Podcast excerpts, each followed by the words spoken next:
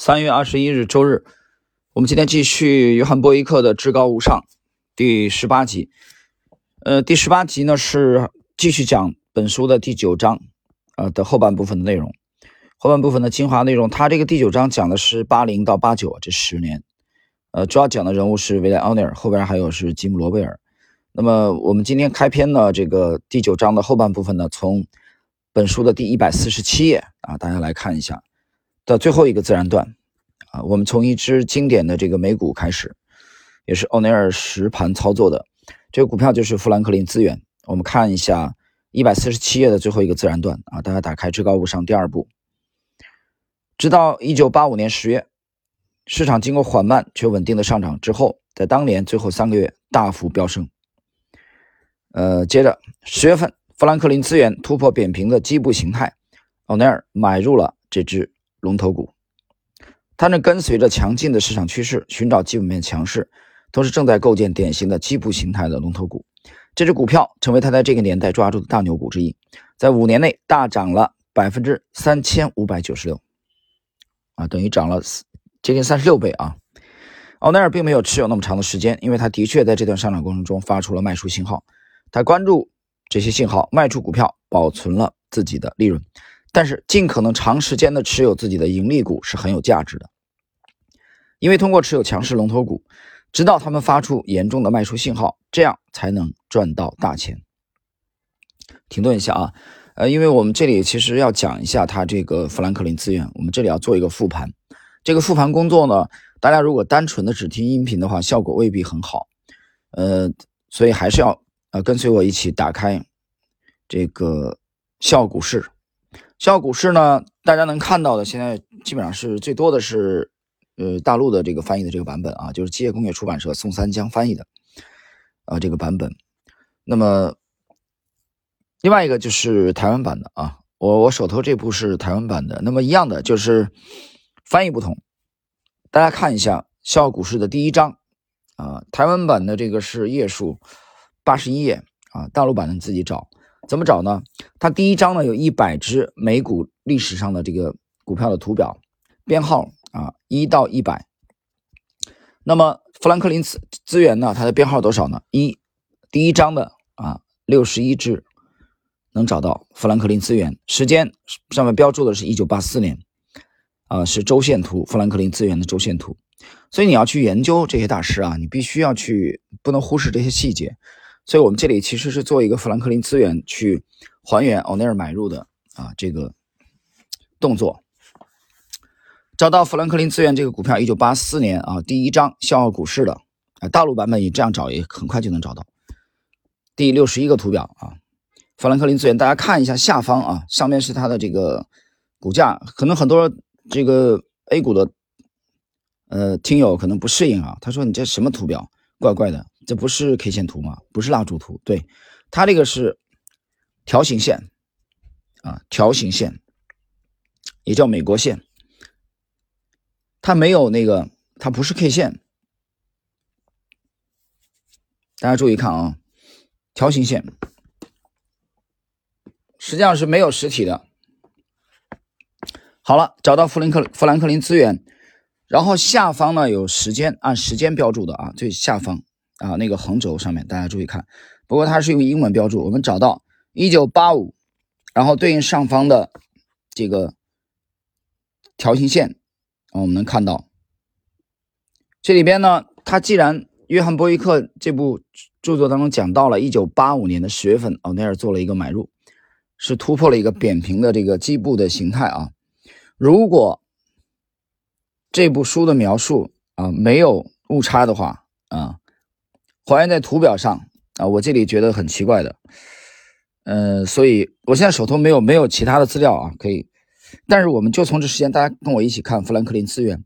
一九八五年啊，一九八五年对应的这个，呃，首先我看到下方有一个 John 啊，G J U N，然后后边，呃，一九八五年 S E P 这个 S E P 呢，英文的意思就是 September。啊，就是九月份。那么从这个图表，我们把九月这个 September 往上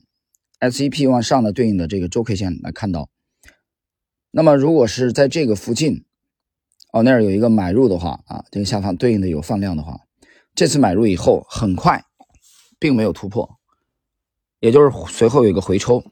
那也就是说，从这个图表上来来看到标注的啊，因为大陆的版本我没对照，我只用台湾版本来对照的话，这个富兰克林资源第一章的第六十一个股票的图表周 K 线图，一九八五年的 September，它的九月份。的前后啊，因为他说他十月份买入嘛，你往后错一个月，那么我那儿买入没多久，并没有大涨，随后还有一个这个回抽、回踩、回撤。那这个幅度我看了一下，就是大概是在十九块附近买入的话，十九块美元买入的话，很快就回抽到了十六啊十六块左右，再次的上涨。这个附近就是把十九块这里突破彻底的开突破的话。这里大概就出现了一个口袋支点啊，不了解口袋支点的去读一下奥内尔的这个像像奥内尔一样交易啊，他的徒弟啊，两个徒弟啊，以基姆莫拉莱斯主导的那部著作里边。但是这个为什么我今天要花这个精力要去复盘这个呢？大家会看到这个突破性的买入，它发生的时间并不像约翰波伊克在这部书当中描述的一样啊，是在。十月份，所以我不知道是印刷错误还是什么原因。我从图表的细节来还原，我发现这个对应的啊时间，我们来看一下下方，大家注意看啊，对应的是一九八五啊，之前有个 D E C，什么意思呢？就是 December 啊，前面那个 September 是九月，December 呢是十二月，那就是这个对应的这个买入。突破周 K 线突破的买入，实际上应该是发生在一九八五年的十二月。啊，所以我这里产生迷惑了啊，就是它的文中的描述和这个图表，呃，有一定的这个差异，这当中差了将近两个月的时间，所以这我不知道大家去研究那儿复盘的时候 有没有注意到这个细节，到底是波伊克的这个描述有问题，还是？翻译的有问题，或者说印刷的有问题，不是十月份，是这里应该是十二月，所以在我这里是打了一个问号的。你研究图表啊，这个来不得半点马虎。好了，我们继续啊，请记住，整个股市历史上啊，还是一百四十七页第九章最后一个自然段的最后两行，整个股市历史上从来没有一个人会买在真正的底部并卖。在真正的头部，这是不可能的事情。你买在最低，买卖的最高的不可能，那不是神仙了吗？对吧？继续，我接下来关注的是一百四十九页啊，本书的第九章一百四十九页。欧内尔锁定了巨额利润。自九月份开始，市场出现了分歧。相比道指来讲，纳指啊，道指就是道琼斯指数，纳指就是纳斯达克啊。纳斯达克呢是美国的这个，你可以把它想象为是美国的这个科技版啊，科技股的这个，类似于我们的这个这个创业板啊、科创板的这种性质。那么纳指受到了更多卖盘冲击，获利回吐开始出现在纳斯达克市场，一些更加精明的市场操盘手开始抛售之前获利的股票。举例来说，老奈尔抛售了他持有的普莱斯公司的股票，他在这个股票上实现的盈利超过。百分之一千啊，就十倍。重要的是，或许比其他策略更为重要的是，能够正确的卖出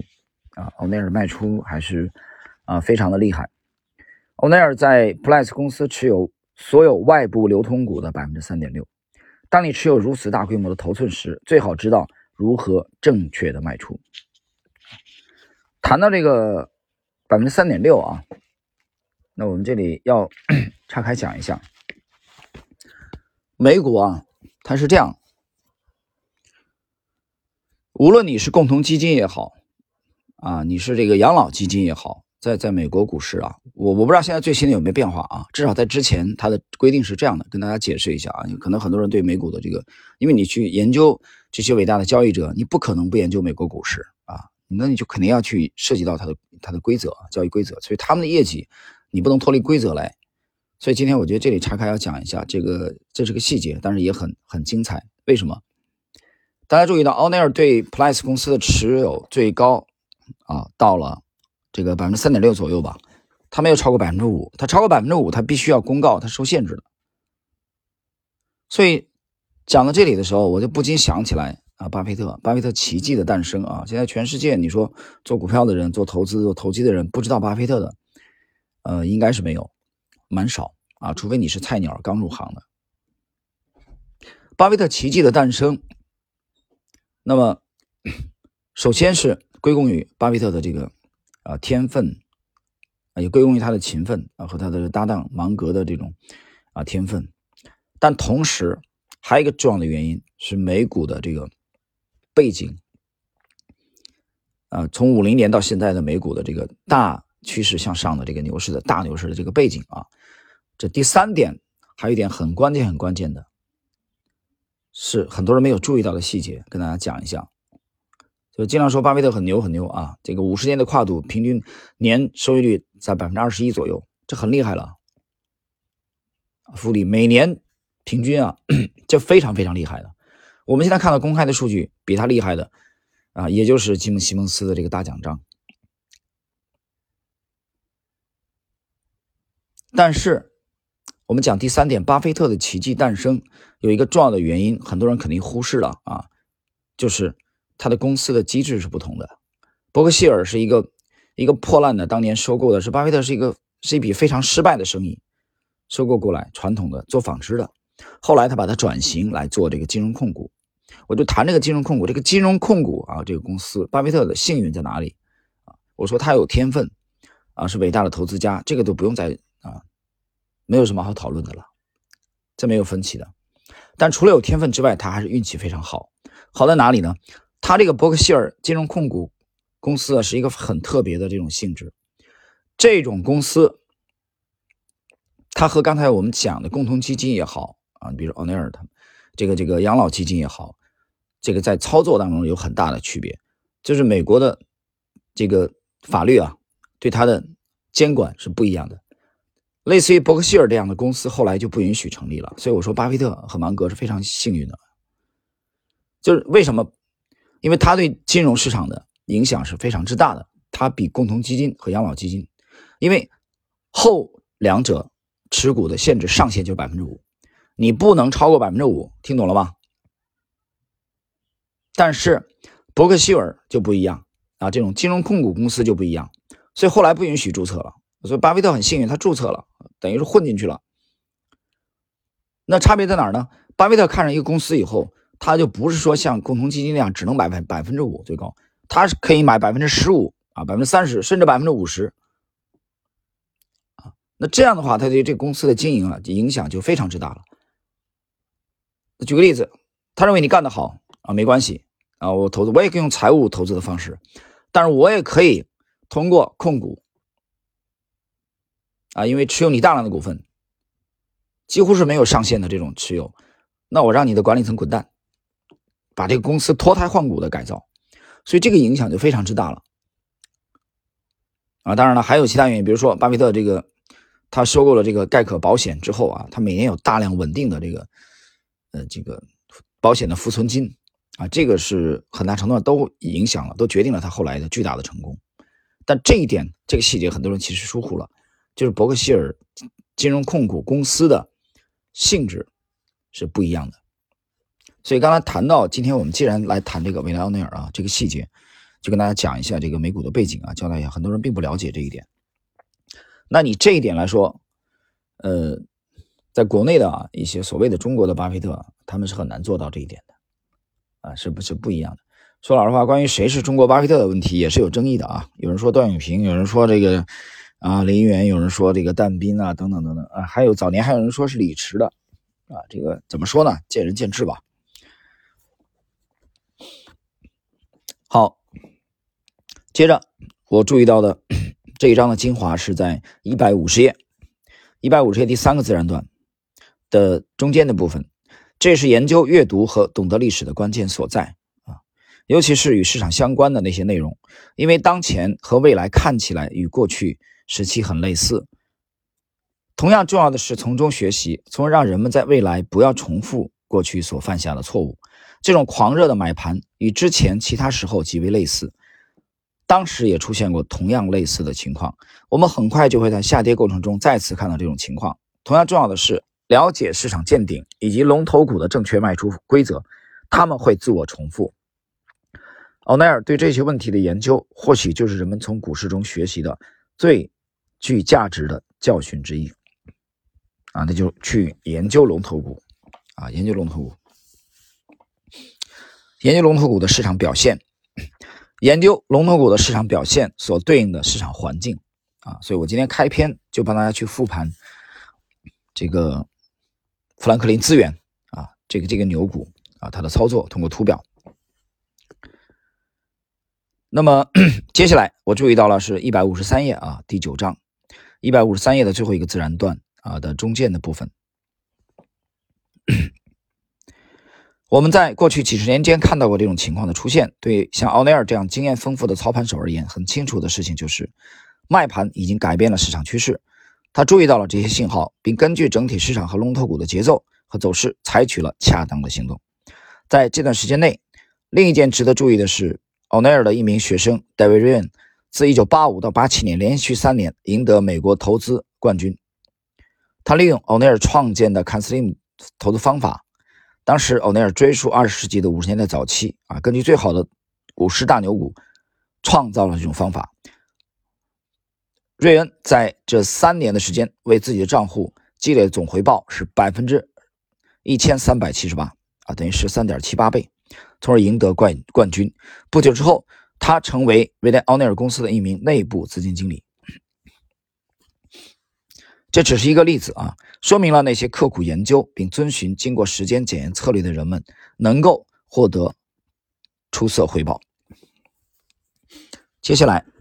下一个自然段。啊，还是一百五十三页，吉姆·罗贝尔。呃，吉姆·罗贝尔呢，是一九六四年十二月出生在伊利诺伊州的芝加哥地区的。啊，这个是另外一位啊，本书当中啊提到的这个重要的人物出场啊，后半部分重要的人物出场。那么罗贝尔，我们接着是进入一百五十四页，大家来看一百五十四页的这个中间的部分，当年第二自然段啊。第二自然段第二行，当年十二月的崩盘，它指的是美股崩盘啊，指的是一九八七年。解释一下，解释的应该是啊，对，一九八七年是一九八七年啊，美股崩盘对他的生活产生了重大影响。他很快发现，接受市场挑战并取得成功，这将是他人生的意义所在。接下来，我们再隔几行看另一本与交易有关的优秀著作是迈克尔·卡沃尔《趋势跟踪》，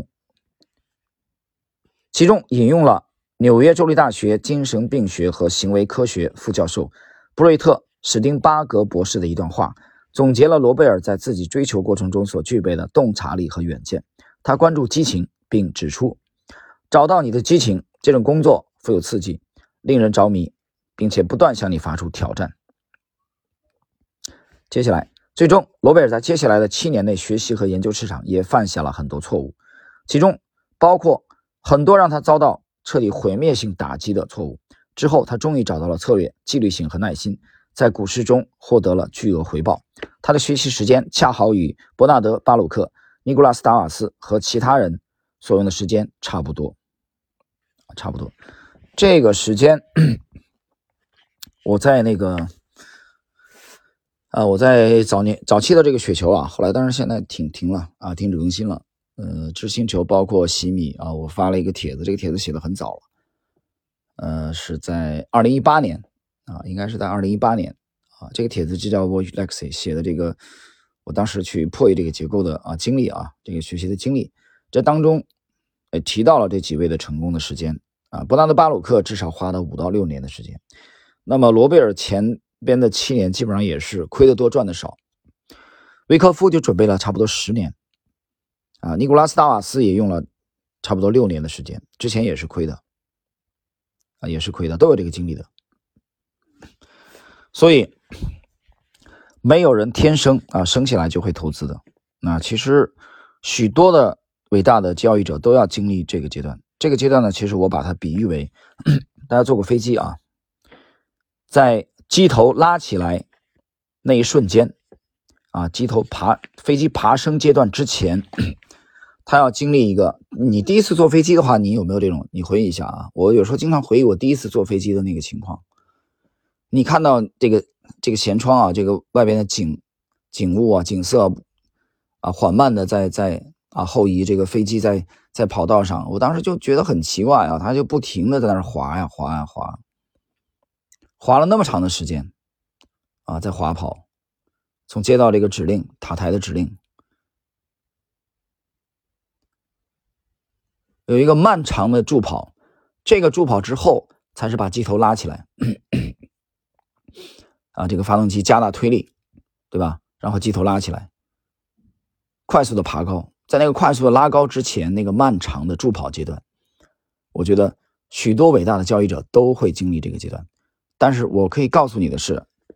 有更多的人在这个阶段就被消灭掉了。这个消灭掉的几种情况，第一个是资金没有了啊，第二伴随着这个信心也没有了，因为家人也不支持、不理解，对吧？你看不到成果。因为这个行业并并不容易的啊，非常难的。我讲了，这是一个非常艰难的行业，这是一个专业性很强的行业。但它的问题在于，它的诱惑性啊强，同时呢门槛看起来很低啊。我就经常把它比喻为下围棋，围棋好像很多人说我也能能来，你三百拿个棋盘来，我也能随手摆几下。经常我们看电视电影里有人下围棋，那都是不懂，他根本就不会下围棋。你看他拿拿棋子那个姿势，演员嘛。不懂啊，导演都不懂，对吧？你看那个台湾这个张震啊，去扮演的吴清源，你下围棋他一看就知道了，懂不懂？你会不会下？那棋子那摆的乱七八糟的，不懂啊。像围棋一样，围棋说很多人说都他都能说两句，随便摆两句，随便摆两手，和你精通啊，你入门很容易的。股票也是，你开户就可以交易啊，但你精通啊，成为专业的非常难。非常难，它是需要呃一个很艰难的过程啊。这当中你你我讲了，你经常得你必须得有献身精神的啊，时间、金钱、精力啊和这个恒心啊、专注等等都是这样的。所以我们讲，想在这个行业啊取得成就，你得成为一个终身的学习者。你不能说我这两天很 happy 啊，行情很好，我就来研究一下。行情不好了，滚滚蛋，滚一边去，看都懒得看，对吧？这样的人是出不来的。当然，最终你记住，大多数人都是这样的人，出来的一定是极少数。想成为这极少数，那你就要做一点一般人做不了的事情。好了，朋友们，我们今天呢，这个把本书的至高无上的第九章啊的内容，所有的精华部分的学习啊结束。下一集开始，第十九集，我们将进入第。十章啊的学习内容啊，这里也祝各位这个周末愉快。最后讲一句，啊，昨天的这个帖子啊，昨天这篇帖子很重要，其实，呃，倒不是单纯的重要在后半部分的我们对行情的，其实重要在对前边的这个宏观的那这部分内容。当然有有一些人他读了以后不理解啊，不理解是因为我没有完全展开了写，展开写一个是篇幅太长。啊另外一个展开了写不一定发得出来，即使是这样，昨天我就改了五次，后来没办法，只能通过这个朋友圈的方式啊，来来来来共享，呃，但是没关系，你理解不理解啊，是你的问题，嗯，那么懂的人，我想可能看一遍就懂了。好了，今天我们的内容，这期内容就到这里啊，祝各位周末愉快。